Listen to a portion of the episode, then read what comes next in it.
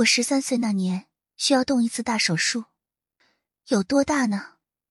如果手术失败，我就要被送去停尸房；手术成功，也需要送去 ICU 保养一阵的那种。我妈吓得不轻，我没种的娘亲根本不敢来医院陪我，还是我婆婆心理素质好，一路把我送到手术室门口，看着我被推进去。由于我婆婆是信基督教的，所以我动手术的时候，她就在外面祷告，求上帝保佑我。她说：“祷告着，祷告着，就看到一团绿色的光球，不知道怎么出现了，蹦跳着进了手术室。”我婆婆说，她那个时候一下子就心安了，觉得上帝聆听了她的祷告，所以按她的说法。是上帝展现神迹，派一个光球来保佑我吗？我怎么感觉那么奇怪呢？奇怪归奇怪，我的手术确实是很成功的，除了我不正常的昏迷了一天，导致医院差点下病危通知书之外，一切都很 OK。我在 ICU 住了三天，然后挪到普通病房住了一星期。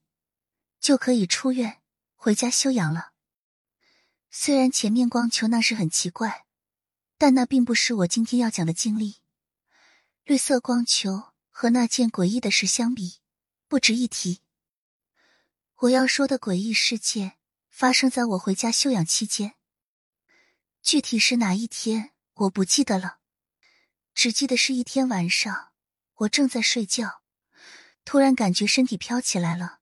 而且自动的朝窗外飞去，外面有几个人看不清楚，也许是三个人，不知男女。他们一起接住了我，其中一个人对我说了一句话：“你不要问我他说了什么，那句话的内容我至死都不会说，反正也不是什么好话，你们就把好奇放肚子里，随便猜吧。”我当时特别想知道他们是什么人，长什么样，所以我努力抬头，想去看清他们的样子。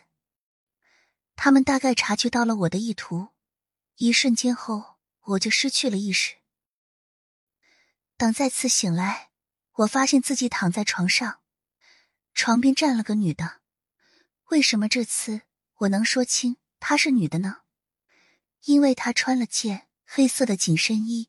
胸很明显，他有一头黑色的长卷发，一米六七的个头，身姿挺拔，看起来十分的干练。但是我知道，他不是人，至少不是我天天见到的普通人，因为他的眼睛很大，超出人类极限的大，而且没有眼白，他的下巴很尖。脸色惨白，没有半点血色。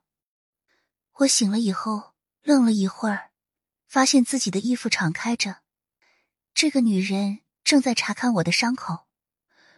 我有点慌，但没法阻止，因为我动不了。好在女人没有做什么，她查看好以后，还很有礼貌的给我整理好衣服，然后对我说：“你伤口恢复的不错。”他说完这句话之后，我就再次失去了意识。等我再再醒来的时候，天已经亮了。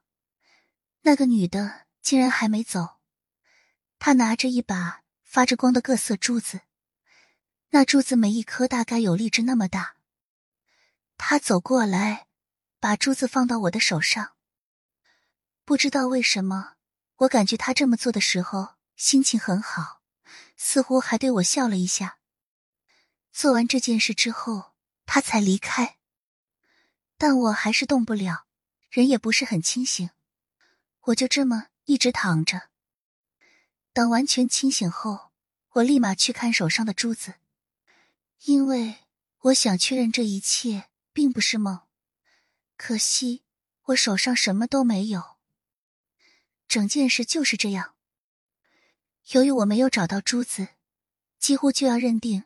昨晚的事只是一个梦，但是我不久后发现，昨晚睡觉前放在床头柜上的那杯白开水，莫名其妙多了一股香味。我从不用香水，休养期间也懒得护肤，所以也没有护肤品。我想了半天，实在想不出我家有什么东西能让白开水变香，所以香味是从哪里来的呢？因为昨晚的经历。或者说，因为昨晚的梦，我决定留下这杯水。可不知怎地，那之后，我因为一件很小的事，莫名发了很大的火，我顺手就操起那杯水砸在了地上，水当然就没了。事后想想，这火真是发的莫名其妙，而且我竟然还火到砸东西，真是从来都没干过的事。我冷静下来以后，再仔细回想了一下，我惊悚的发现，当时是心里有个声音让我去砸水杯的。由于这件事实在诡异，我偷偷留下了那个水杯的碎片。可是后来碎片也不见了，我记得自己明明妥善的收好了，在想找的时候却没有了，大概是我自己弄丢了吧？哦。对了，还有一件事可以提一下，跟上面的事也许有关，也许无关。几年后的某天晚上，我躺在床上要睡不睡，眼睛半睁半闭的时候，突然发现一颗红色的发着光的珠子从我胸口处浮了起来，直直朝窗外飞去，然后不见了。我没来得及看清，就睡着了。